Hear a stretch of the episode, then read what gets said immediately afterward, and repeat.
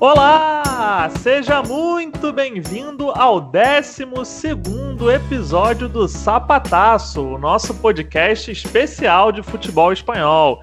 Não deixa de seguir a gente lá no Twitter, nós somos o arroba sapataçopod com demudo. Manda sugestão de tema, diz o que tá achando, interage com a gente. Seu retorno é mais do que bem-vindo para o nosso programa ficar ainda melhor. Estamos voltando para nossa segunda temporada. Foram aí duas semaninhas de folga, né? Enquanto o futebol espanhol estava parado. Mas a temporada 2020-2021 de La Liga já começa na próxima sexta-feira, dia 11 de setembro. E estamos aqui para oferecer o melhor conteúdo possível sobre esse campeonato que a gente tanto ama. E o Campeonato Espanhol vai voltar, mas em partes, né? Quatro times só vão estrear na terceira rodada, lá no fim de setembro. São as equipes que foram mais longe nas competições europeias, casos de Atlético de Madrid, Barcelona e Sevilha, além do Elche, que só terminou a disputa dos playoffs de acesso no fim de agosto. A gente acompanhou bastante nessa né, trajetória aqui no Sapataço. E o Real Madrid e o Getafe, que caíram um pouco antes na Champions e na Europa League, também descansam na primeira rodada, mas já entram em campo na próxima. E quem também vai estrear só na segunda rodada é o Edu, aqui do Sapataço. Ele infelizmente é um desfalque para o episódio de hoje, mas semana que vem tá de volta ao time titular. E para falar sobre essa nova temporada de La Liga, não tem como esquecer das consequências da pandemia de Covid-19. Os jogos, ao menos nesse começo, vão ser com portões fechados, e por causa da crise econômica, os movimentos no mercado de transferências foram bastante reduzidos. Prova disso é que os gigantes Real Madrid, Barcelona e Atlético não fizeram nenhuma grande contratação até o momento, dessas que realmente movimentam o noticiário. Então as principais transferências ficaram concentradas ali na segunda e na terceira prateleiras da liga. Teve a impressionante chegada do Davi Silva na Real Sociedade, Dani Parejo trocando o Valência pelo Vila Real, Vila Real que também contratou o Takefusa Cubo, né, por empréstimo do Real Madrid, o Oscar Rodrigues no Sevilha, Álvaro Negredo, ele mesmo voltando ao futebol espanhol para atuar pelo Cádiz, e a contratação do Cláudio Bravo pelo Betis para resolver o problema no gol da equipe. Para dar as boas-vindas às outras estrelas do programa, a pergunta é a seguinte: qual vai ser o reforço mais importante nessa nova temporada de La Liga? Eu começo por você, Vinícius Alexandre. Fala, Vini, aproveitou a folga? Tá recuperado da porrada do Bayern? Pronto para outra? Fala Gui, fala Dani, que também está aqui conosco hoje. Um abraço para o Edu, que infelizmente é nosso desfalque do dia. E um grande abraço para todo mundo que está ouvindo a gente nesse retorno do podcast. Gui, respondendo a sua pergunta, não deu para descansar muito, não deu para me recuperar, porque essa saga toda que a gente acompanhou do Messi, com esse pedido dele para sair do clube, que acabou virando um empecilho que colocado pelo Bartomeu. Enfim, foi uma saga bastante cansativa para todo mundo que torce para o Barcelona e até eu digo assim que o baque do, da derrota para o Bayern de Munique ficou até em segundo plano, porque o baque de ouvir do Messi que ele queria sair do Barcelona é muito maior do que qualquer derrota dentro de campo. E respondendo à pergunta sobre as contratações, quem que vai ser o, o grande destaque aí dos que estão chegando? Eu coloco muita fé que o Davi Silva vai dar uma elevada no patamar da Real Sociedade, que já fez uma boa temporada em 2019 e 2020 e tem tudo para crescer ainda mais com a chegada de um meio-campista que desfila em campo, tem uma qualidade absurda, tem uma experiência em primeiro nível de futebol, tanto espanhol, é, antes de ir para o Manchester City, onde ele foi referência também, tanto na Premier League quanto no território europeu, nas, nas ligas europeias que disputou sempre sendo um jogador importante. É aquele cara que chega, até confesso que um pouco surpreso, porque foi realmente do nada essa contratação e, e uma bola dentro, assim, um golaço da Real Sociedade. É o cara que vai chegar e, e vai colocar o clube no estágio que ele não estava conseguindo alcançar há algum tempo. E agora eu passo a bola para Daniel Souza. Fala, Dani, em quem que você aposta? Fala galera, prazer enorme estar de volta para a gente começar mais essa temporada sem muito descanso, porque realmente é quase como se fosse duas temporadas em uma, né? Um campeonato que durou mais de um ano, a gente teve aí um pequeno período, não deu nem para começar a sentir muita saudade, como costuma ser nessa época do ano, né? Quando a gente fica ansioso pela volta das ligas nacionais, principalmente da de La Liga, que é o que a gente mais gosta. Mas enfim, vamos com gás, com disposição aí para ver uma temporada que tem tudo para ser bem interessante. responder essa pergunta, a gente está numa janela que meio que assim, uma janela atípica, né? uma janela que a gente não imaginava que ia ter grandes movimentos devido à situação financeira de alguns de muitos clubes que se agravou e também por uma questão de tempo mesmo, né? Porque o campeonato praticamente acabou de terminar, playoff da segunda divisão, então foi até quase agora e aí já nesse final de semana começa o campeonato. Assim, eu, eu geralmente quando tem essa, essa rodada de fogo inicial, eu costumo dar uma, uma opinião diferente para tentar trazer uma perspectiva diferente. Mas assim, eu acho que não tem como discordar que das contratações que aconteceram, a mais impactante em potencial é o Davi Silva. E assim, não é só pelo que o Davi Silva é, pela trajetória dele, é porque ele pode ser um cara que vai trazer um, elementos que talvez faltem na, na Real Sociedade. A Real Sociedade é uma equipe que fez uma temporada de 19 20 muito boa, que só não foi melhor por conta da, da pandemia, que foi uma equipe que acabou caindo bastante de rendimento e ainda assim conseguiu se classificar para a Europa League, chegou a ameaçar ficar de fora. E assim, é uma equipe muito jovem, então ter uma liderança como, como o Davi Silva, que não precisa nem falar do currículo dele, é, além do futebol, que ele com certeza ainda tem muito a, a oferecer, eu acho que é uma, uma contratação assim de ouro para a Real Sociedade, que vai ter um ano com a Europa League, né, um ano com um calendário bastante puxado. E encaro com uma, uma certa inveja aí do, da equipe que é rival do meu clube, que eu acho que tem tudo para ter um, um, grande ano. O Manuel Guacil mostrou ser um treinador bem capacitado, enfim. Acho que as coisas tendem a, a, a sair bem pro lado de lá. Olha, eu tô bastante curioso para acompanhar essa aventura do Davi Silva lá no Anoeta, mas minha maior expectativa é realmente do Parejo no Vila Real. Acho que é um jogador que tem tudo para cair como uma luva nesse meio-campo que já foi de Bruno Soriano, de Rodri, de Santi Cazorla e por aí vai. E é uma contratação que pode levar o Submarino Amarelo a outro patamar. E a gente tem que fazer a ressalva aqui também de que alguns nomes podem surpreender, né? Foi o caso da última temporada, quando numa janela que teve Hazard no Real Madrid, João Félix no Atlético, Griezmann no Barcelona, quem se provou o grande reforço foi o Lucas Ocampos lá no Sevilha. Foi um golpe de mestre do Monk, mais um dos golpes de mestre do Monk lá no Sevilha.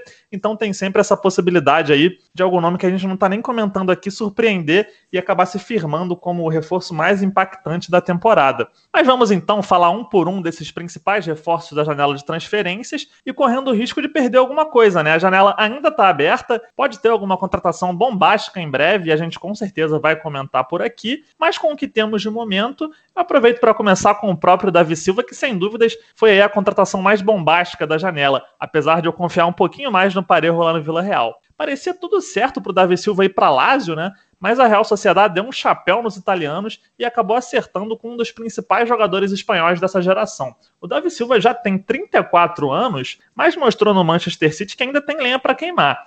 E ele chega para ocupar a vaga do Odegar, que brilhou na última temporada, mas voltou para o Real Madrid, já que pertence ao clube. Dani, você que é o nosso especialista em País Basco, acha que essa entrada do Silva no lugar do Odegar vai ter uma adaptação imediata para o time do Emmanuel Alguacil ou pode ser mais difícil do que parece?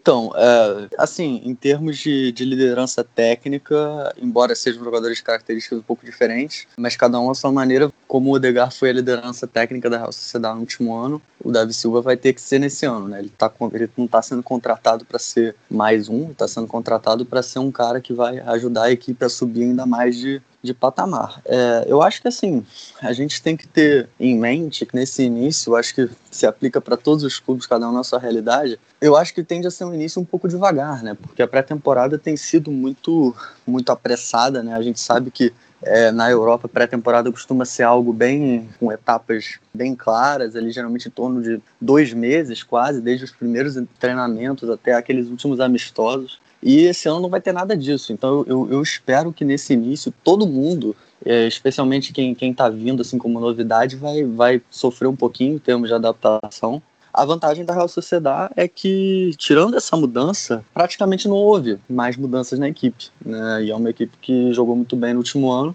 então já sai com essa vantagem, né? Equipes que tiveram um pouquinho mais de alteração nessa janela podem acabar penando um pouco. E o fato da Real Sociedade também já estar na, na fase de grupos da Europa League, diferente do, do Granada, que vai jogar aí a partir dessa semana, vai jogar as, as qualificatórias é, e vai ter um início de calendário ainda mais complicado a Real Sociedade pelo menos ainda vai ter um tempo ali de um calendário um pouco mais suave antes da coisa começar a apertar, quando chegar a Europa League fase de grupos. Então, é, acho que vai ser um, um tempo bom para o Davi Silva é, se ajustar a essa equipe. Acho que ele tem tudo a ver com a forma propositiva e, e muito refinada com a bola que essa equipe tem. Acho que ele tem muito a acrescentar e, embora seja meu rival, estou bem curioso para ver esse time jogar com ele. E aí, Vini, você acompanha o relator aí nessa, nesse quesito Davi Silva? Você acha que vai ser um encaixe apesar da dificuldade inicial, por conta dessa pré-temporada bastante reduzida, até onde você acha que a Real Sociedade pode chegar com o Davi Silva comandando o meio-campo, que já tem também o Miquel Merino, que é um jogador que pegou até a seleção espanhola, né? É um é jogador de muito talento também, então vai ter mais um canhoto ali para acrescentar em habilidade, para acrescentar em criatividade nesse setor de criação da Real Sociedade. Acompanho totalmente o, o que o Dani falou e até Imagine já sentir na pele também, é bem triste quando você vê um grande rival fazendo uma contratação que você adoraria ter no seu time ou ter alguém, pelo menos com que o seu time tivesse a mesma visão para contratar um cara desse. Lógico que o Atlético Bilbao tem suas restrições, né, nesse caso, mas ver o seu time, o seu rival se reforçando tão bem assim não é, não é nada legal mas eu acho que a Real Sociedade já tinha um elenco muito bem preparado e, e muito bem treinado para enfrentar basicamente quem viesse na, na, na, competição europeia que ela vai disputar, aqui no caso a Europa League. E com um reforço de peso assim que equilibra, como o Dani muito bem falou, a experiência do, do Davi Silva com a, a qualidade e o frescor dos jogadores novos que fizeram parte desse elenco que foi muito bem na temporada passada, é uma combinação que tem muito potencial de sucesso. Se continuar, ainda mais agora se a, que a gente espera né, que não tenhamos é, outras pausas com, com situações catastróficas como foi essa da, na, durante essa pandemia que a gente está vivendo, com um time enganchado, com um time bem equilibrado, bem treinado e com uma sequência boa, a tendência é que a Real Sociedade consiga manter esse nível que ela apresentou na primeira metade da temporada é, durante a segunda também e chegue na fase decisiva com um, uma capacidade de, de definir com jogadores decisivos em grande fase. Acho que o Davi Silva pode até ter um pouco mais de dificuldade justamente por todo esse cenário que a gente está vivendo no começo, mas é muito difícil de imaginar ele não se encaixando bem num time que trabalha tão bem a bola, num time que joga é, de uma de um futebol tão leve quanto a Real Sociedade está jogando. É, e o que eu acho mais legal na Real Sociedade é que você vê realmente uma mescla entre jogadores um pouco mais experientes com jogadores jovens com muito futuro pela frente. No campo dos experientes, por exemplo, a gente tem o Monreal, lateral esquerdo que chegou na última temporada, a gente tem o Ilarramendi, que foi revelado pela Real Sociedade, chegou a passar pelo Real Madrid, mas voltou ao clube mostrando um grande futebol. A gente tem lá na frente o William José, que tem 28 anos, mas já tem aí muitos anos de futebol espanhol, né? É um atacante bastante confiável, que tem a concorrência do Isaac, que aí já entra no outro grupo de jogadores jovens promissores, como o Barrenechea, que é um ponta de apenas 18 anos, que tem tudo para estourar também nas próximas temporadas. E ele no setor do Davi Silva e do Ilarramendi, como a gente citou, tem aí o Ander Guevara, que já teve ótimos lampejos na última temporada, assim como o Zubimendi. A gente tem o próprio Miquel Merino, que eu já citei um pouco melhor aqui também. Então são, são muitas opções. Tem também, claro, o Merkelanhos, que foi um dos principais jogadores da última segunda divisão pelo Mirandês, quando ele estava emprestado. É um ponto esquerda que faz gols, que dá assistências, que pode sim acrescentar bastante também ao elenco da Real Sociedade e vai ser algo necessário, né? Essa profundidade do elenco. A Real Sociedade vai disputar a Europa League, vai disputar a La Liga, a Copa do Rei. Tem ainda também a final da Copa do Rei para jogar contra o Atlético Bilbao. É importante a gente lembrar disso, porque os dois clubes chegaram a um acordo de que só vão disputar essa final de Copa do Rei quando puder ter torcida no estádio, o que eu achei fantástico, porque seria realmente bem decepcionante, bem frustrante a gente ter um clássico desse porte numa final de Copa do Rei sem torcida no estádio. Então é algo que, que vai ser uma das principais atrações também da próxima temporada. Então é um time que dá para alimentar bastante expectativa sim para essa temporada que está vindo agora. É um time que pode de repente sonhar com uma vaga na Champions League, que parecia uma realidade antes da paralisação forçada por conta do coronavírus, como o Dani bem citou aí, né? Foi um dos times mais prejudicados por essa parada, tropeçou bastante na volta, mas acabou confirmando ao menos essa vaga aí na Liga Europa. E, e, nesse campo de, a gente falar bastante de jogadores jovens, é sempre bom destacar o trabalho excepcional que os clubes bascos fazem na categoria de base, né? É, lógico, o Atlético Bilbao, até pela necessidade de ter jogadores bascos para formar seu elenco, aposta muito em, em seus jovens e, e, sempre tem alguma revelação que ganha espaço no, no time principal. É, toda temporada a gente vê algum jogador se destacando e, e ganhando um pouco mais de espaço no time ou no elenco. E a Real Sociedade também não fica atrás. É, além de saber contratar jovens com potencial, como é o caso do Isaac, ou até mesmo do Odegar, que foi mesmo por empréstimo, foi uma, uma possibilidade de mercado que surgiu e, e foi muito bem utilizada pela Real Sociedade, mas também pelos jogadores que são formados dentro das categorias de base do clube mesmo e que formam parte da seleção espanhola depois. É um trabalho muito bacana e que precisa ser mais valorizado. A gente vê muito falando de La Macia, a gente vê muito destaque também nas categorias de base do Real Madrid e o trabalho desenvolvido nas categorias de base do futebol basco, se não é do mesmo nível, é até melhor. E no meio de tantos bons nomes, tantos bons valores nesse setor ofensivo da Real Sociedade, eu acabei esquecendo de um dos principais, que é o Mikel Oyarzabal. Foi um ato falho meu aqui ao comentar falar de Barrenechea, de William José, de Merkelães, de Isaac, acabei esquecendo aí do Yarzabal, que tem só 23 anos, mas já é um jogador experiente, né? Dá, dá pra gente dizer assim, é um jogador que já tá aí no time titular da Real Sociedade há algumas temporadas. Ele foi, no último campeonato espanhol, o único jogador, além do Messi, que teve pelo menos 10 gols e 10 assistências. Então, algo bem relevante, bem significativo para um jogador que também faz parte da seleção espanhola, que faz parte do projeto de futuro de La Roja. Então, é um time que está bem azeitado. Vai ser difícil pro Atlético essa final de Copa do Rei, hein, Dani? Certamente, assim, é... não dá para dizer que o Atlético vem com expectativas lá embaixo para a temporada, longe disso, mas assim, a, Real Sociedade do ano passado para cá tem feito um trabalho que certamente dá muito mais ilusão para o seu torcedor. É, jogou um futebol muito melhor que, que, o do Atlético na temporada passada. Eu falei várias vezes que, que se a final fosse disputada no, na data que era para ser, que era a, a original, eu veria eles como muito favoritos, porque em termos de, de bola jogada naquele momento da temporada, antes da paralisação, a gente estava muito, muito abaixo deles. Mas assim, como a gente não sabe nem a data, né? A gente não sabe como é que vai estar a situação é, dos dois clubes, então, e fora o fato de ser um clássico, né? Um clássico tão equilibrado como esse, nunca dá para descartar nenhum dos lados, né? Já cansei de ver o Atlético perdendo o clássico para eles em, quando, quando tinha times muito melhores e ganhando em momentos piores. Então, é, vai ser uma grande, uma, isso, acho que isso vai ser uma grande loteria em termos assim de quando que essa situação da pandemia vai aliviar um pouco, né? Se Deus quiser, com vacina, né? para a gente poder ter uma final com público, com torcida como esse clássico merece, e torcer para ser num momento em que a gente esteja, que as coisas estejam apontando mais para a gente. Então, passamos aí pelo País Basco nesse nosso começo de programa. A gente vai agora para o Vila Real,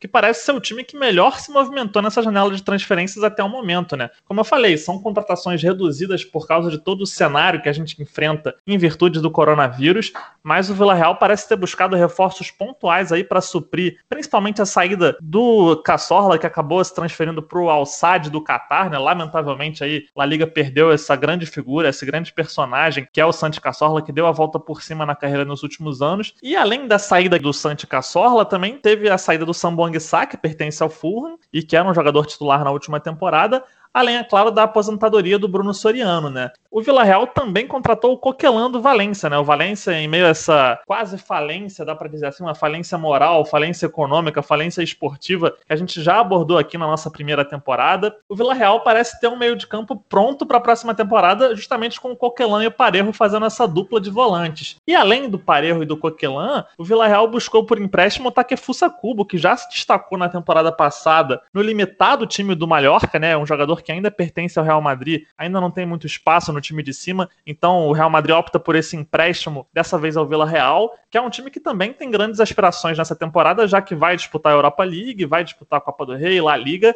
então precisa de um elenco bem farto que já é praticamente uma realidade, né? São muitas opções ali na frente também, com Paco Alcácer, com Gerard Moreno, o Chukwueze, que é um, um, jogador muito habilidoso. E eu queria saber aqui do Vini, o que, que ele espera para esse Vila Real. O Vila Real é um time que às vezes oscila muito, né? A gente está esperando bastante, ele acaba decepcionando. E na temporada passada, que a gente esperava ali uma campanha de meio de tabela, acabou tendo uma arrancada brilhante na volta do futebol espanhol e que se consolidou aí como uma das principais equipes da, de La Liga. Você acha que vai se manter ali nessa segunda prateleira, ou Vini? Ou você espera algo diferente do Vila Real? Acho que, apesar das boas contratações, acho que se mantém na, é, na segunda prateleira, mas dando mais trabalho do que na temporada passada. É até estranho, né, ver o Parejo vestindo amarelo, né? Mas a oportunidade do mercado surgiu e o Villarreal foi muito preciso e muito feliz nas contratações, reforçou muito bem sua dupla de volantes, o Coquelin estava dando muito certo na logo que chegou no Valência, funcionou muito bem e com certeza tem potencial para funcionar bem no Villarreal também. Parejo é um jogador de muita classe, decisivo até na bola parada, ele sempre contribuiu bastante na época no Valência, e são jogadores que dão uma solidez maior para um elenco que já era bom, mas precisava de um pouco mais essa regularidade desses jogadores que fortalecem o time, que nem sempre vão desequilibrar pela sua técnica apurada, mas que taticamente tem uma força de criar um, um ambiente melhor dentro de campo para que esses jogadores com um pouco mais diferenciados consigam se destacar. E falando de jogador diferenciado, aí entra com certeza o Cubo, que foi um, um, muito bem no Mallorca dentro do que podia render, né? Claro. É um, um jogador que infelizmente fugiu do Barcelona, acabou indo para o Real Madrid, mas que tem uma qualidade técnica absurda de drible, de, de criação de jogadas e tem tudo para evoluir muito nesse time do Villarreal, que ainda trouxe né, o, o Naemery para ser treinador e isso dá dá um peso também muito grande, porque o, o Emery tem uma experiência no, no cenário europeu, não só com Sevilha, óbvio que ele foi o rei da Europa League, mas, também, mas essas passagens dele pelo Arsenal e pelo PSG, é, por mais que não tenham sido bem sucedidas dentro do que esses clubes esperavam conseguir, mas agrega para ele, pela experiência de, de treinar em outras ligas, de, de estar em clubes com porte atualmente maior do que o Villarreal e que vai fazer diferença na hora de pegar esses jogadores que estão chegando agora junto com esse elenco que já existia e dar um passo adiante no Villarreal. Mas eu espero que seja um processo um pouco mais lento. Não acho que é um, por exemplo, que ele vai competir no nível da Real Sociedade que a gente já citou. Acho que ainda é um pouco abaixo, mas já criando aquela base para na temporada seguinte brigar bem mais em cima. É, o Vini pontuou bem aí que houve uma troca no comando, né? Apesar da boa campanha na temporada passada, o Villarreal acabou trocando o Ravi Calherra pelo Naemery. O Naemery que tem muita experiência de sucesso na Europa League, né? Um cara que costuma chegar longe nessa competição, conquistou um tricampeonato pelo Sevilha. E eu queria saber do Dani se ele acha que o Villarreal vai priorizar alguma competição. Afinal de contas, é bom a gente lembrar, o Villarreal nunca conquistou nenhum título em toda a sua história. É um clube que só se firmou na primeira divisão nesse século, no século 21. Teve um projeto aí bem legal de firmar realmente o clube entre as principais equipes da Espanha. Conseguiu se firmar, já disputou semifinal de Champions League, já foi vice-campeão de La Liga, mas nunca levantou um troféu de fato. Você acha que essa busca aí por um troféu pode motivar o, o Naemery e o Vila Real a realmente priorizar a Europa League? Ou você acha que dá para competir com força igual, tanto nessa competição europeia quanto em La Liga, para de repente beliscar aí até uma vaga na Champions League, Dani?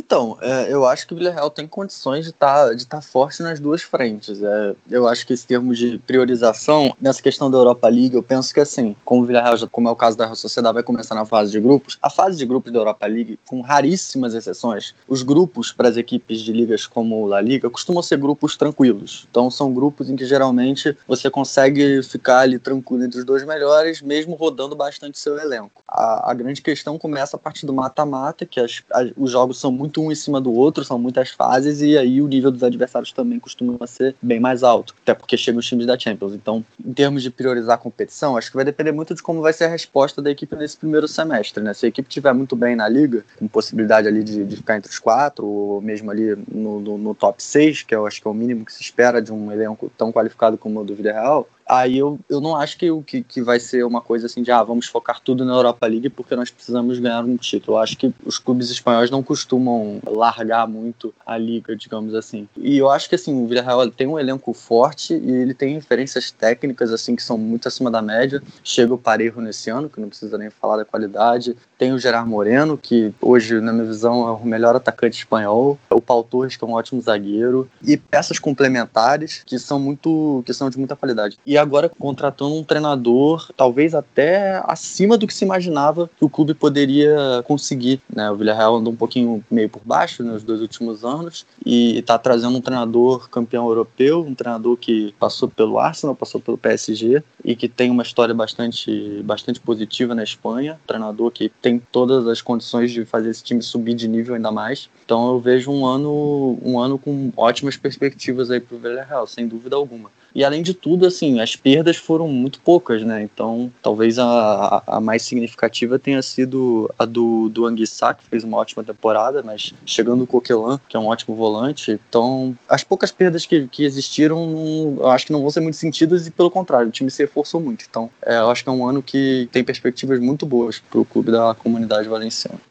É, resta saber como o Naeem vai montar esse setor ofensivo principalmente, né? Já que na defesa parece ter algo ali encaminhado com a Senro no gol, Rubem Penha na lateral direita, com Mário Gaspar sendo uma possível opção. A zaga é inquestionável com Raul Albiol e Paul Torres, uma mistura de experiência com juventude. Na lateral esquerda tem a volta do Raul Costa, que estava emprestado ao Valência, mas também tem o retorno do Pedraça, que é um jogador bastante ofensivo, que também pode jogar como meia esquerda, né? Estava emprestado no Real Betis. No meio-campo, para fazer sombra ao Parejo e ao Coquelan, como a gente citou aqui, tem o Iborra, que pode ser até que comece a temporada como um titular, mas a gente não sabe se como um volante ou se como um meia mais ofensivo, já que ele oferece essas alternativas. Tem, claro, Manu Trigueiros, que já é um jogador de muitos anos no Vila Real. E um pouco mais à frente, na linha de três meias, já que o Naem ele parece ter escolhido esse esquema aí do 4-2-3-1 para começar a temporada. Você tem o Moy Gomes pela esquerda, que deve largar na frente. Na ponta direita vai ter uma concorrência bem forte do Cubo com o Chukwueze, mas dá para a gente imaginar que o Cubo pode jogar um pouco mais centralizado. O Chukwueze também é um cara que pode jogar do outro lado do campo. O próprio Cubo também pode jogar de ponta esquerda. Então são muitas opções aí pro Unai Emery, sem contar que na frente a gente tem Paco Alcácer e Gerard Moreno, que são os principais nomes, né? E os dois podem ser tanto os centroavantes quanto atuar pelo lado. Gerard Moreno é um cara que já jogou diversas vezes como um ponta direita ali, chegando bastante no ataque para finalizar. O próprio Paco Alcácer pode cair um pouquinho mais pela esquerda também.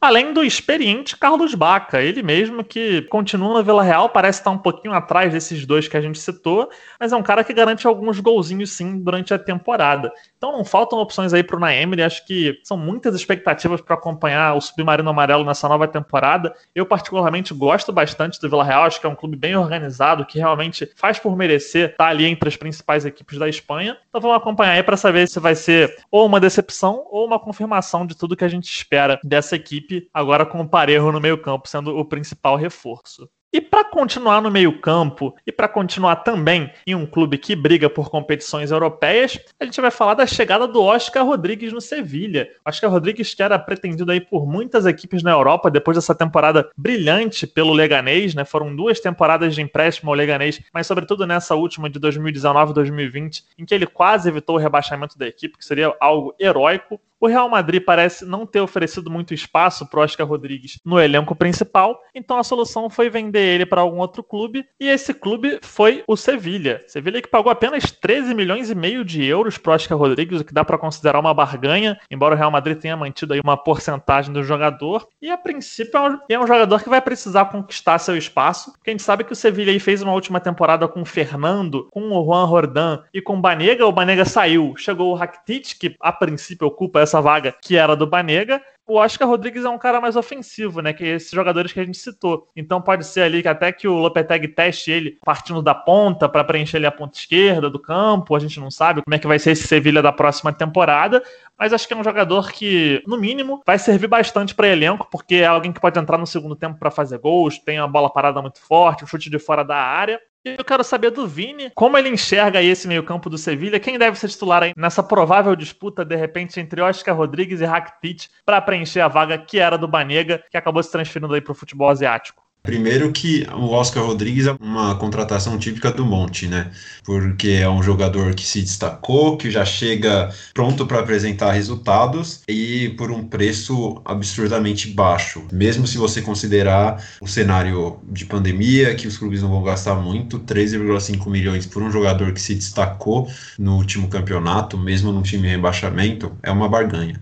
O mesmo se diz, pode se dizer do Rakitic, né? Mesmo em fim de contrato com o Barcelona, em toda a situação que ele estava, um milhão e meio de euros com mais nove, se não me engano, de variáveis, é outro valor extremamente baixo. Vai ser uma disputa bem interessante, até pela diferença, né? O, o Oscar mais no começo da carreira, podendo usar o, o Sevilha até como trampolim para um clube maior, acho, acredito que ele tem potencial para isso, mesmo é, no momento hoje, eu acho que o Sevilha é um clube que está bastante de acordo acordo com o, o tamanho dele no futebol. É, não acho que ele teria muito espaço mesmo no Real Madrid, não seria um momento para ele, nem em outro clube do mesmo porte. Mas para o Sevilha, é um cara que chega para brigar pela titularidade, enquanto o Rakitic já passou por essa fase. Usou o Sevilha como trampolim, se destacou absurdamente no Sevilha, foi para um clube maior, fez uma, apesar do último ano ruim, fez uma grande passagem pelo Barcelona e agora volta ao Sevilha. Não acho que ele vá ser um referencial técnico tão grande quanto o Banega era, apesar do Rakitic ser um cara que tem uma capacidade técnica gigantesca,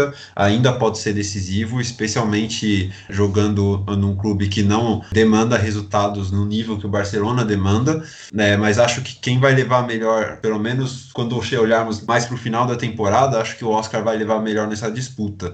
Talvez o Rakitic até por conhecer mais o ambiente do clube, por ser um cara que já chega como ídolo, tem um pouco de vantagem no começo, já chega um pouco mais adaptado ao ambiente do Sevilha, já saiba o que esperar do clube, é, mas durante a temporada eu imagino que o Oscar vai se destacando, vai entrando, ganhando confiança e vai terminar tão bem quanto ele terminou a sua passagem pelo Leganês também, além da saída do Banega, né, acho que o Sevilha perde muito com uma saída que era inevitável, que é a do Reguilhon. O Reguilhon estava emprestado né, pelo Real Madrid, terminou o empréstimo dele, ele não deve continuar no Real Madrid, tem vários clubes interessados, mas ele foi um, um dos jogadores que mais se destacaram na temporada do Sevilha, uma temporada de bons resultados no Campeonato Espanhol, uma temporada de título da Europa League, e ele foi um jogador que até os últimos instantes era um dos principais jogadores do clube e não contar com ele nessa temporada com certeza vai ser uma, uma grande perda, até porque até agora o Sevilha não conseguiu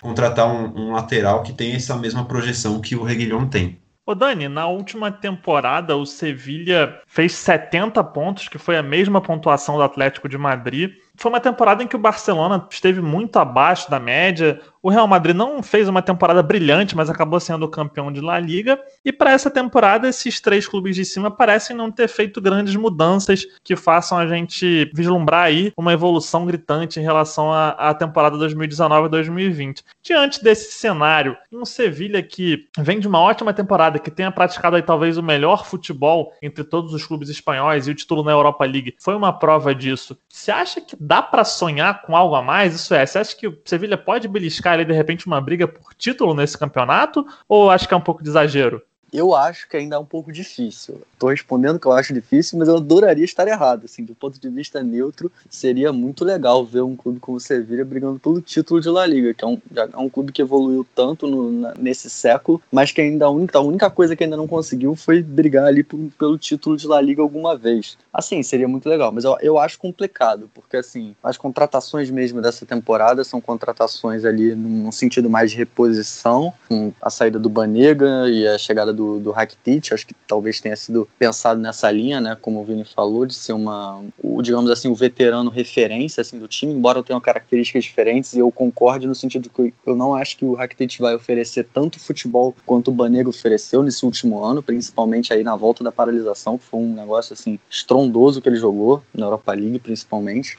o Oscar chega para brigar pelo seu espaço. Talvez acabem os dois, de certa forma, brigando um pouco, né? A não ser que o Oscar vá, vá jogar na ponta, como, como você colocou inicialmente, porque, assim, o meio-campo do Sevilha tem ali o Fernando e o Juan Rodan, que são a, as peças ali mais de marcação, que são fundamentais para o time, e eu não vejo nenhum dos dois saindo. Com a saída do Banega, talvez fique uma disputa ali entre os dois, né? Entre o Rakitic e o Oscar, para ver quem seria o terceiro homem ali da faixa central. E a questão do Reguilon, de não ter ainda um substituto para o Reguilon, é uma questão importante, né? Porque único lateral esquerdo que tem no elenco do Sevilha hoje é o Sérgio Escudeiro, bom lateral, mas que não é um lateral de altíssimo nível, né? Então eu imagino que o Sevilha com certeza vai atrás de alguém para provavelmente alguém jogando em algum campeonato ali de segunda linha que esteja tenha um talento escondido, como a gente sabe que o Monte costuma fazer. Eu imagino que vai ter essa contratação. Agora, brigar por título eu acho ainda um pouco complicado. Seria legal do ponto de vista neutro, assim, para o campeonato, mas assim, a gente sabe que, que a, mesmo no momento de, de pouca primazia, dá para dizer assim, de Real Madrid Barcelona, o Atlético de Madrid, que ainda é uma, uma incógnita, esse novo Atlético de Madrid, ainda acho que a briga pelo título no campeonato de 38 rodadas é, é muito complicado para um clube como o Sevilla. Talvez, se mantiver essa pegada aí mais uns dois anos e tal, consiga fazer contratações que também subam de patamar a equipe,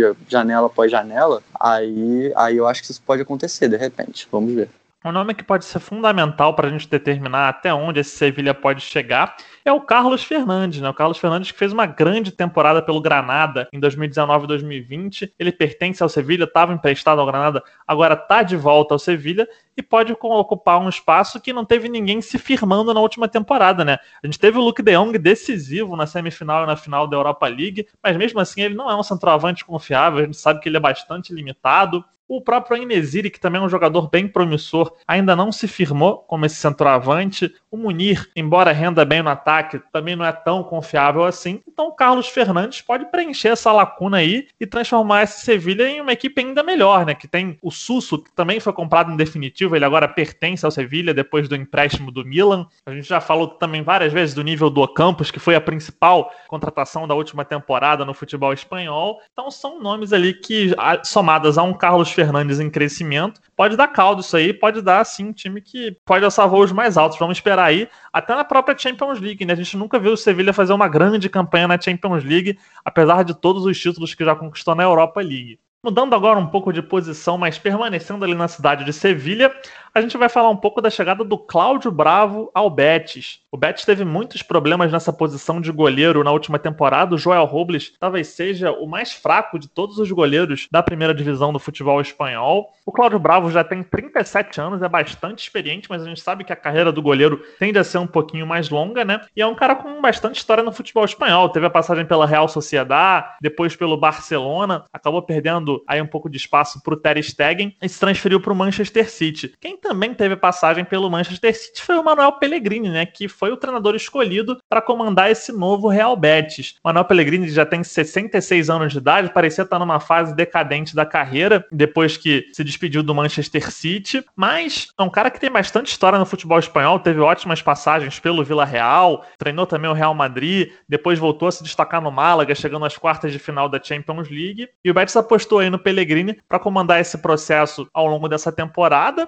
mas, ô Vini, o Cláudio Bravo com 37 anos, você acha que ele é o cara certo para assumir essa responsa aí no gol do Betis? Considerando que o goleiro do, do Betis era o Joel Robles, até eu seria uma escolha melhor, para ser sincero, né? Porque não era um goleiro pro, pro nível do Betis, ainda mais para um clube que todo ano tenta dar um passo à frente e sempre fica meio estagnado. O, o Bravo que chega ao Betis é muito diferente do Bravo que saiu do Barcelona, é, ainda que a decisão do Barcelona tenha sido completamente certa, foi uma das poucas decisões certas que o Barcelona tomou nos últimos anos, foi vender Bravo para o Manchester City e ficar com o Ter Stegen, que é um goleiro para mais 10 anos tranquilamente. Mas quando o Bravo saiu do Barcelona, ele ainda estava no alto nível, tanto que eu considerei uma contratação muito coerente com o que o Manchester City queria na época, um goleiro que tinha uma qualidade para sair jogando com, com a bola nos pés e que garantia com as mãos, era um goleiro que garantia suas defesas, garantia uma regularidade.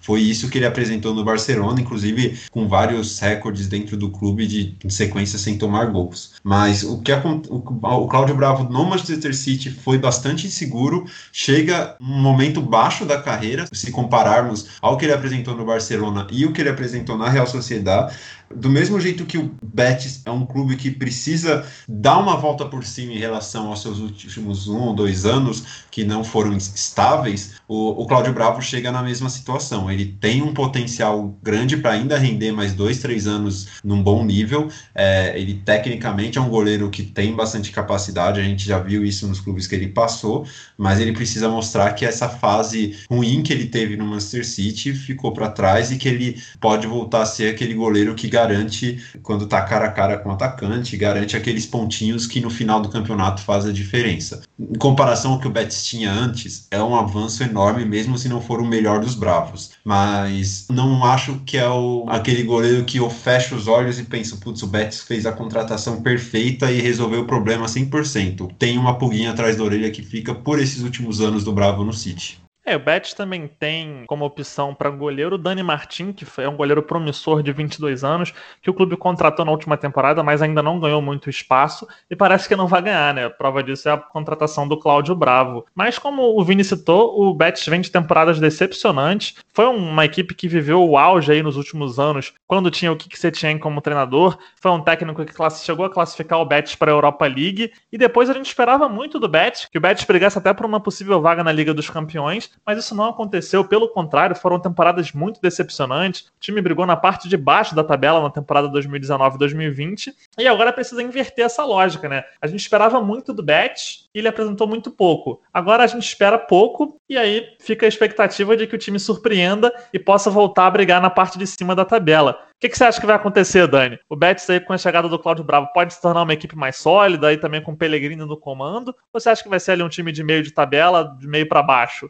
Olha, sinceramente, é, ao contrário dos clubes que a gente já falou, eu não vejo é, um cenário tão positivo para o Betis. Eu acho que essas duas adesões aí do Bravo para o gol e do Pellegrini para o comando técnico não, não vão mudar muito a situação é, do clube. O, Betis tem um elenco que, se não é primoroso, tem bons jogadores, né? No ano passado contratou Fekir, tem o, o Guardado, que ainda é um, um meio-campista que, que oferece bastante coisa. Tem jogadores interessantes, mas é um clube que, assim, tem um projeto que meio que, assim, não sabe o que quer as coisas não são muito coerentes. É meio que assim, é um clube que quer subir de patamar, quer retomar os bons tempos, mas parece que não sabe muito como. E eu acho que assim, a contratação do Pellegrini, eu acho que o Pellegrini é um, é um treinador que tem uma, uma trajetória bastante respeitável e tal, mas ele não faz nada de muito relevante, assim, há muito tempo, né? Muito tempo mesmo, assim. Já o finalzinho do trabalho dele no City já, já não, apresentava muita coisa. Depois passou pelo West Ham, não apresentou nada.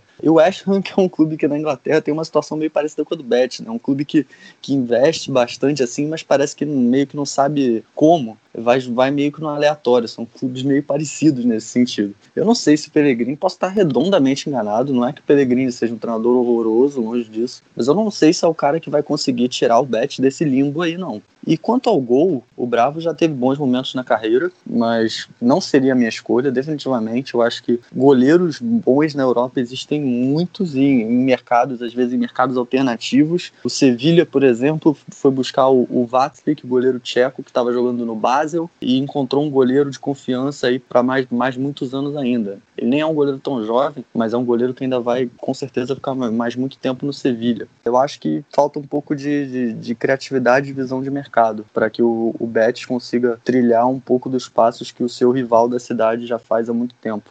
Claro que tudo que eu tô falando aqui pode cair por terra, e de repente o Betis faz uma temporada maravilhosa, Pellegrini invoca ali os melhores tempos do Málaga nele, mas assim, com as informações que a gente tem hoje, assim, eu não vejo é, esse time subindo de patamar, sinceramente.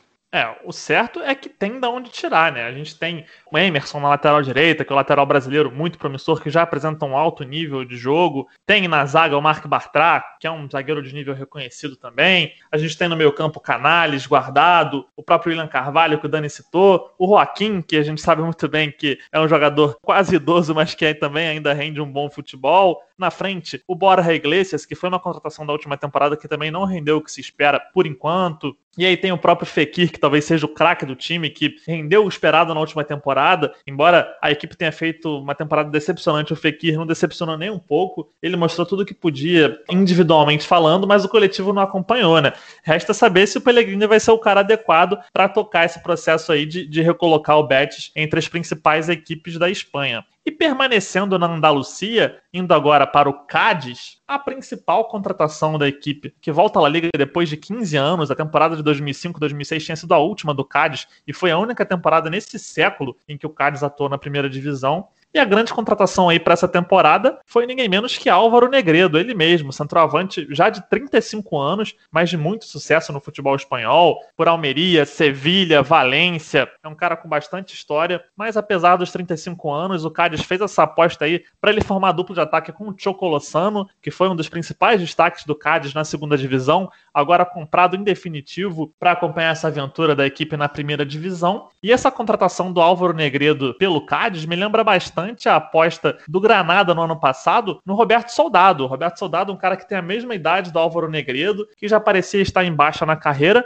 mas o Granada fez essa aposta por ele para ser uma garantia de gols na última temporada. E embora ele não tenha feito uma temporada brilhante, espetacular, foi um cara que sim fez uma boa temporada, teve ali uma parceria bem legal com o Carlos Fernandes, acabou dando um retorno positivo para o Granada e o Cádiz parece ter se inspirado nisso para contratar o Negredo, né, Dani? Pois é, eu acho que é uma contratação faz sentido, né? A gente costuma ver muitos casos aí de equipes que é, equipes limitadas que chegam da segunda divisão e às vezes aí na força de um atacante, na qualidade de um atacante, arranjando os gols ali nos momentos decisivos, acaba conseguindo a permanência eu acho que é um ano que vai ser ainda mais complicado que o normal para todas as equipes que vêm na segunda divisão, pela ausência de tempo de preparação e também pela crise financeira geral que dificulta é, que essas equipes vão ao mercado. A gente se acostumou também nos últimos anos na Espanha a ver muitas equipes que vêm da segunda divisão fazendo temporadas muito boas, né? O maior exemplo disso ano passado foi o Granada, o Sassuna também foi muito bem. Eu acho que vai ser um ano um pouco complicado para todas essas equipes que subiram, mas enfim, o Cádiz, embora não tenha sido campeão, né, perdeu o título no final pro pro Huesca, mas foi a equipe que subiu primeiro, que liderou o campeonato inteiro, e é uma equipe que já havia alguns anos batendo na trave, né? Chegou a disputar playoffs e tal. Vamos ver, vamos ver se essa equipe vai conseguir, vai conseguir se sustentar. Teve um período muito difícil, chegou a passar pela terceira divisão, eles enfrentaram de uma vez na terceira divisão, eles perderam acesso para a segunda divisão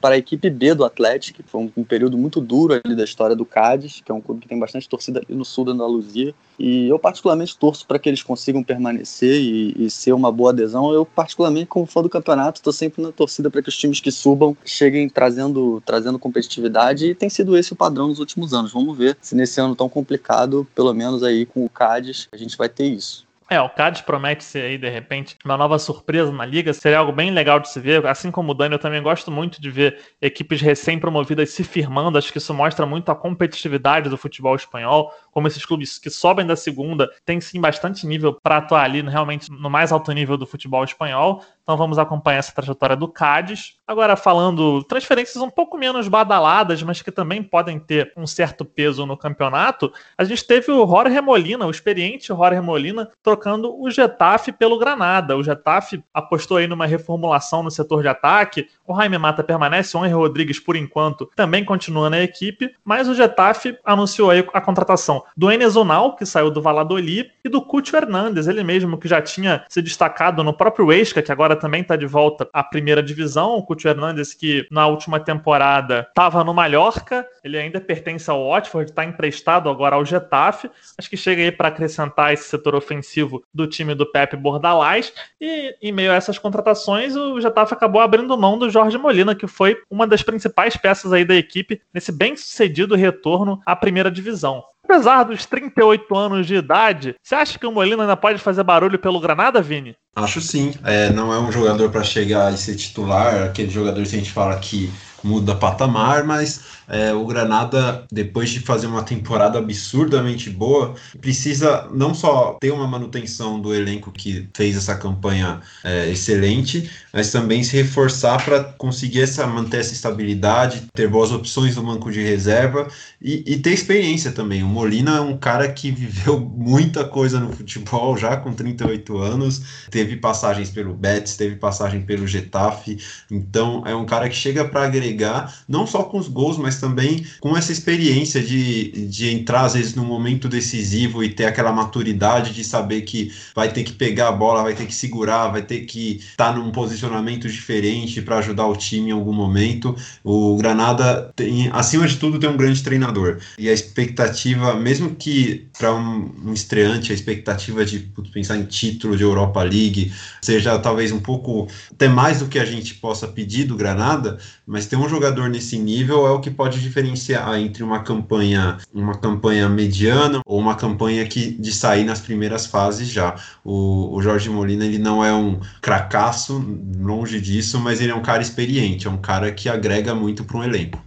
E do lado do Getafe, Dani, como é que você vê essa troca da experiência do Jorge Molina pela juventude do Cúcio Hernandes e do Enes Unal, principalmente? A gente teve também, claro, a saída por empréstimo do Hugo Duro, né, que é um atacante bastante questionável, que acabou sendo contratado por empréstimo aí pelo Real Madrid Castilha. Mas, sobretudo, essa troca aí de Jorge Molina por Cúcio Hernandes e por Enes Unal. Como é que você vê, Dani? Eu acho interessante do ponto de vista do, do Getafe e acho interessante também que não só pensando nessa, nessa troca, mas a perspectiva como um todo, o Getafe não parece que vai ter um grande desmanche, o que seria algo talvez esperado se tivéssemos uma, uma janela de transferências convencional, porque pela maneira como terminou a última temporada, né, ficou muito uma coisa, um clima de fim de festa, a gente até falou um pouco disso na quando a gente fez o, a, a revisão aí da temporada, né, nossa análise geral, e assim, o Getafe, a própria permanência do Bordalás, que certamente é o mais importante para que, que o Getafe continue num caminho positivo. E eu acho que são contratações que fazem sentido, que, que se encaixam no modelo de, de, jogo do, do Bordalás. O Unal é um cara que, que fez, fez gols importantes pelo Valladolid. Provavelmente não teria espaço no Villarreal, que era o clube que era o dono né, dos direitos dele. Então foi uma transferência, na minha visão, boa para todo mundo. É, o Bordalás costuma extrair bastante ali dos atacantes, então acho que o, o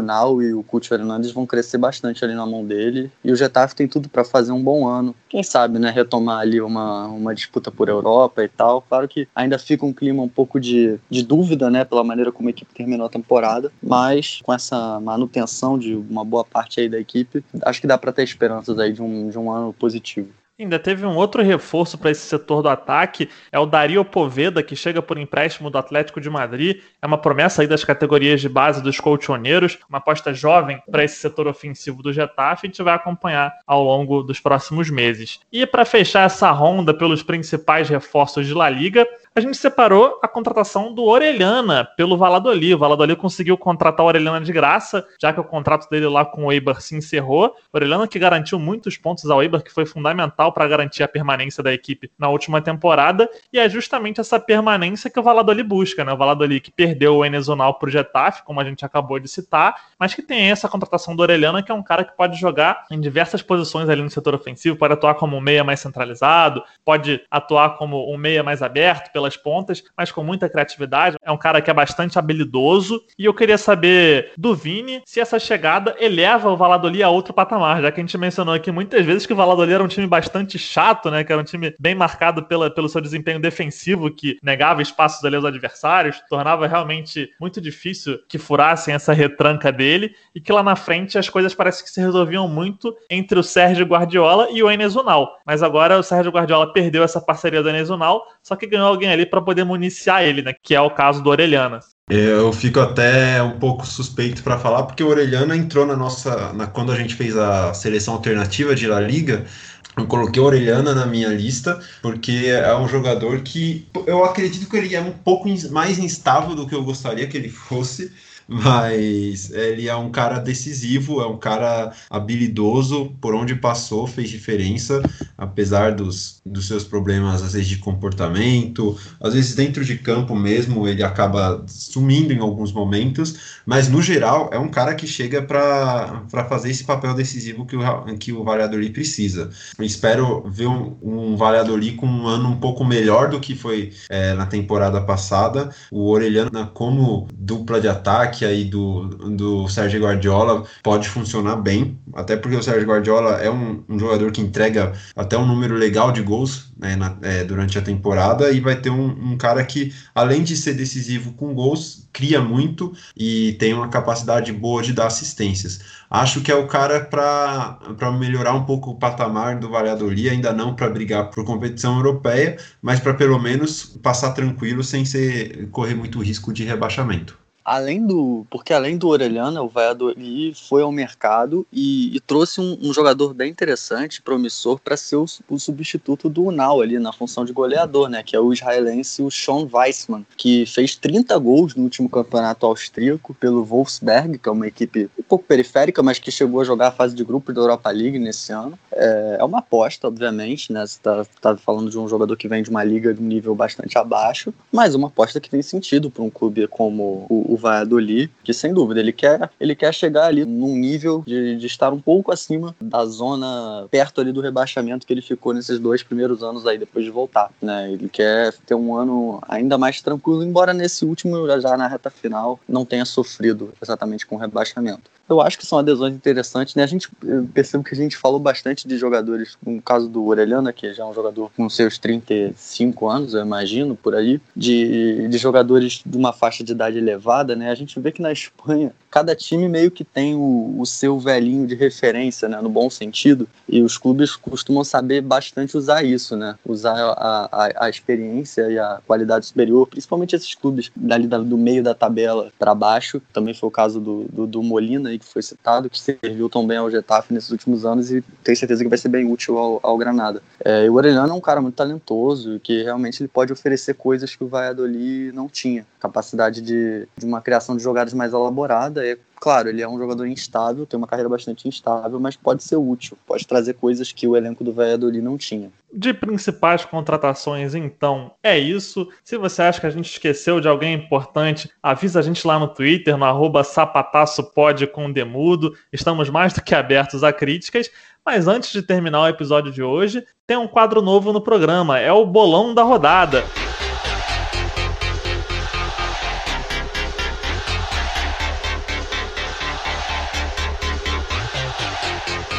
A gente vai estar sempre perguntando aqui aos participantes quais são os palpites para os jogos dessa rodada. Como eu mencionei lá atrás, é uma rodada reduzida, já que a gente tem seis times que ainda não vão começar essa participação no campeonato, mas vão acontecer aí sete jogos, começando por Granada e Atlético Bilbao. É o jogo que abre a Liga na próxima sexta-feira, às quatro da tarde. E eu vou jogar logo a bola na fogueira pro Dani, se ele acha que vai dar Granada, empate ou Atlético Bilbao é muito cômodo fazer a previsão do jogo do Atlético, porque a probabilidade é sempre imensa de dar empate. É, a bola de segurança sempre, já adianto que nesse quadro aí ao longo da temporada, na esmagadora maioria das vezes, eu vou palpitar empate, porque é o que costuma acontecer, né? O Granada já vai começar também a fase de classificação da Europa League, né? Vai ter uma semana atribulada. Talvez seja até uma chance do Atlético buscar uma vitória, mas eu vou, se é pra dar um palpite assim seco, vou palpitar empate, que é a bola de segurança se tratando de Gasca garitano. E você, Vini? É, apesar do Atlético ser um imã de empates, eu acho que o Granada começa bem essa temporada, começa ganhando. Eu acompanho o Dani, eu vou de empate nesse jogo aí para abrir o campeonato, mas chegando no sábado, dia 12 de setembro, às 11 da manhã, a gente tem Eibar e Celta. O que, que vai dar nesse jogo, Dani? Olha, o Eibar perdeu muita gente, quase ainda não, quase não contratou, vem, vem numa situação um pouco complicada, talvez mais pra frente na janela consiga recuperar um pouco. São dois times que eu tenho, dois times que eu gosto muito e eu tenho perspectivas bem ruins para os dois nesse ano, mas eu vejo o Celta um pouquinho melhor. Então vou palpitar uma vitória do Celta. E você, Vini? Acompanho o Dani nessa. Celta vai ganhar essa, vai ganhar na estreia. Nesse eu também vou de empate. Acho que, ela, acho que a La Liga vai começar com dois empates de cara. Provavelmente vou errar e vocês podem me sacanear na semana que vem. Mas vamos adiante com Cádiz e Osasuna no sábado às quatro da tarde. No que, que você aposta, Dani? Bom, vou dar uma moral pro Cádiz, torcer pro Negredo aí começar com gols e quem sabe o Cádiz aí começar numa boa temporada nessa volta à primeira divisão. Vou botar uma vitóriazinha do Cádiz. Segue adiante, Vini. Esse eu vou de empate. Cádiz e Osasuna, eu acho que vai ser um joguinho bem feio, 0 a 0 Assim como o Dani, eu também acho que vai dar Cádiz fazer uma boa estreia aí nesse retorno à primeira divisão, jogando lá no Ramon de Carranza. Então vamos que vamos. Agora com Valladolid e Real Sociedade, que abrem o domingo às 11 da manhã. Dale, Dani. Vai Adoli é outro que, tudo bem, que a gente espera que tenha uma mudança nesse ano e tal, mas é outro que, na dúvida, acho que até mais que o Atlético, a bola de segurança é sempre o um empate, então não vai ser diferente, empate. Eu já vou na Real Sociedade dessa vez. É, o time, os times fora de casa aí vão se dar bem nessa rodada, hein? Acompanho aí o Vini, também vou de Real Sociedade nesse recomeço da temporada espanhola. E a uma e meia da tarde no domingo a gente tem Vila Real e o Esca. Esse parece pedra cantada, né, Dani? Ou pode ter alguma surpresa? É, seguindo a lógica aí da bola de segurança, né? O Esca acho que tem condições de fazer um bom papel, fez, deixou uma imagem até boa, embora tenha caído na última vez. Mas Vila Real é sempre é um adversário bem complicado, acho que mais que o Vila Real vence. Aí não tem nem surpresa mesmo, como você falou, Gui. Aí é Villarreal na cabeça e o Huesca deve ter uma vida difícil nessa, nesse começo de La Liga. É, não tem muito o que discordar, eu também vou de Vila Real, mas é importante a gente fazer a ressalva aqui de que o Huesca, na sua estreia na primeira divisão, na temporada 2018-2019, o Huesca nunca tinha jogado na elite do futebol espanhol e ele arrancou uma vitória por 2 a 1 contra o Eibar fora de casa, né? Isso na estreia lá em 2018-2019. Então pode ser que surpreenda de novo, mas acho bem bem complicado contra o Vila Real, então a aposta é mesmo aí no Submarino Amarelo. Já às quatro da tarde do domingo, a gente tem o primeiro derby do campeonato. Vai ter Valência contra Levante no Mestalha, o reformulado Valência, que perdeu muitas peças importantes, contra um Levante que vem se firmando aí na elite do futebol espanhol. Eu quero saber do Dani qual o palpite para esse clássico. Então, considerando aí o cenário devastador que o Valência se encontra e o Levante, que a gente sabe mais ou menos o que esperar do Levante, né? Não teve grande mudança, Paco Lopes continua lá, eu vou ser ousado e vou palpitar vitóriazinha do Levante. Então, aqui o nosso lema é ousadia e alegria, porque eu vou usar também. É, eu acho que o Levante leva essa e o Valência, fortíssimo candidato a apanhar de todo mundo nessa temporada.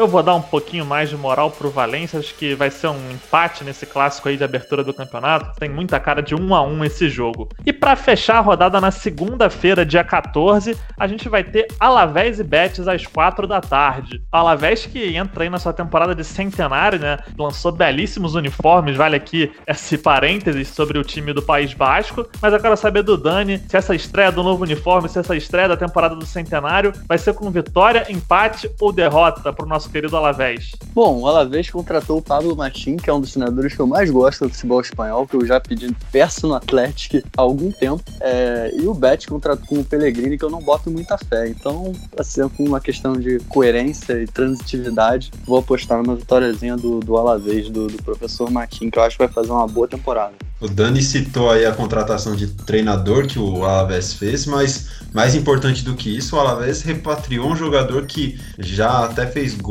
pelo, contra o Barcelona no Camp Nou quando jogava lá, que é o nosso querido Daverson, que estava no Palmeiras e foi emprestado para Alavés. E quem sabe ele não faz um golzinho aí logo na estreia, mas minha, minha aposta também é no Alavés para ganhar esse jogo.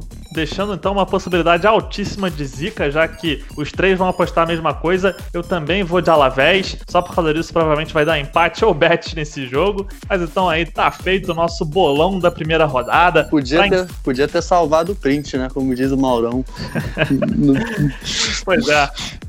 Sendo, sendo um programa de áudio, fica mais complicado salvar o print, né? Mas certamente a Pellegrini vai... vai... Pellegrini vai postar essa gravação no vestiário antes do jogo, com certeza. Vai ser aí uma motivação pro Bet na próxima segunda-feira. Saber que todo mundo aqui no Sapataço apostou no Alavés. Mas então a gente aproveita esse clima bem humorado para fechar aqui o nosso episódio de retorno do Sapataço. Muito obrigado a você que nos ouviu. Nos ouviu lá na primeira temporada e também tá nos ouvindo aqui agora. A você que tá chegando junto aqui, te recomendo procurar lá no Twitter a nossa thread grande, falando um pouco sobre todos os episódios da nossa primeira temporada. Te garanto que você vai gostar bastante, sobretudo se você é fã de futebol espanhol. Recomenda também aos amigos que também torcem para algum time de La Liga ou que tem aí uma paixão especial pelo futebol espanhol. Então agradeço muito a você que nos acompanhou, agradeço ao Dani e ao Vini. Valeu, galera, um abraço. Valeu, Gui, valeu, Vini, até a próxima. Um abraço. Valeu pela parceria, galera. Vejo vocês na próxima. Um abraço e até mais.